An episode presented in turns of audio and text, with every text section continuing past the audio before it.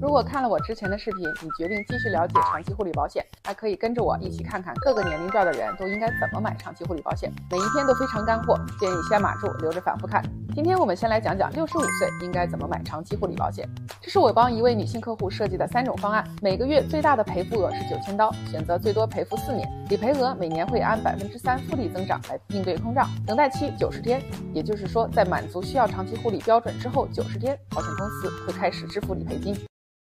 如果选择传统型的长期护理保险，每年保费需要一万二左右，也就是每个月一千多刀。传统型啊，类似车保险，需要一直交保费才有保障，没出险交过的保费也不会退。同时，保险公司有权利每年涨保费，保费啊可能会高达百分之九十。传统型的初始保费相对便宜，在这个例子里，最少交过一笔一千一百刀的月付保费之后，就能有高达四十三万二的长期护理保障。同时，这个保额每年还会有百分之三的复利增长，但是取决于是否会用到长期护理，用到长期护理的年交的总保费啊未必比另外两种的长期护理保险要划算。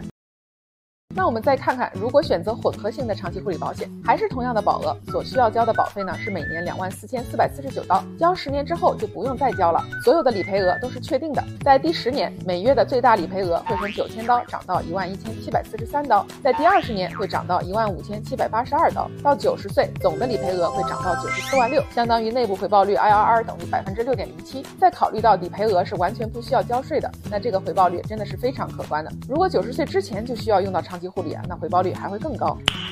Nice。这款产品啊，还有一大优势就是，虽然也有九十天的等待期，但是会在第九十一天将前面三个月以及第四个月的理赔金一起支付，也就是一次性拿到四个月的理赔金。其他大部分产品呢，都是从第四个月才开始拿钱。那如果从头至尾都没有用到长期护理，那么所支付的保费啊，会作为身故赔偿留给受益人。第一年身故可以拿到二十一万六的身故赔偿，第十年之后啊，可以拿到二十四万四的身故赔偿，和所交的保费是一样的金额。如果生前用光了所有的长期护理理赔额，受益人仍然可以拿到。百分之十的剩余身故理赔金，也就是二十四万四的百分之十，等于两万四千刀左右。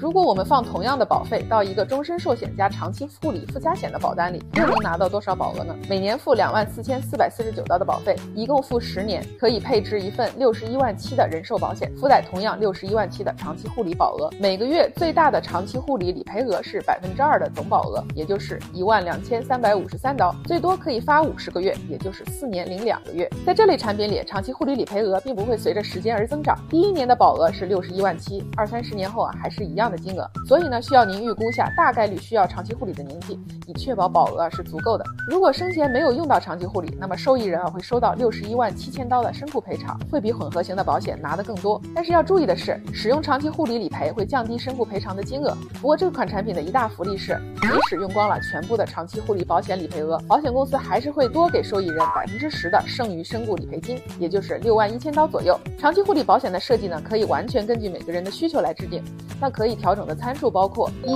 每个月最大的理赔额，只要我们不超过每月一万两千七百七十五刀的理赔额，也就是在 HIPA 免税的 per diem 金额以下都是可以的。二、理赔时长，可选的是二到七年不等。三、是否需要抗通胀？有百分之三单利、百分之三复利以及百分之五复利等等的选项。如果您并没有什么概念，需要什么样的保障，也可以告诉我您计划每年拿出多少钱付长期护理的保费。那么我会根据您的年纪、性别、身体健康情况来评估您可以获得多少长期护理的保障。如果您有配偶或者长期住在一起的人，您的长期护理保费也会更便宜些哦。我是 Iris，关注我，教你买保险不踩坑。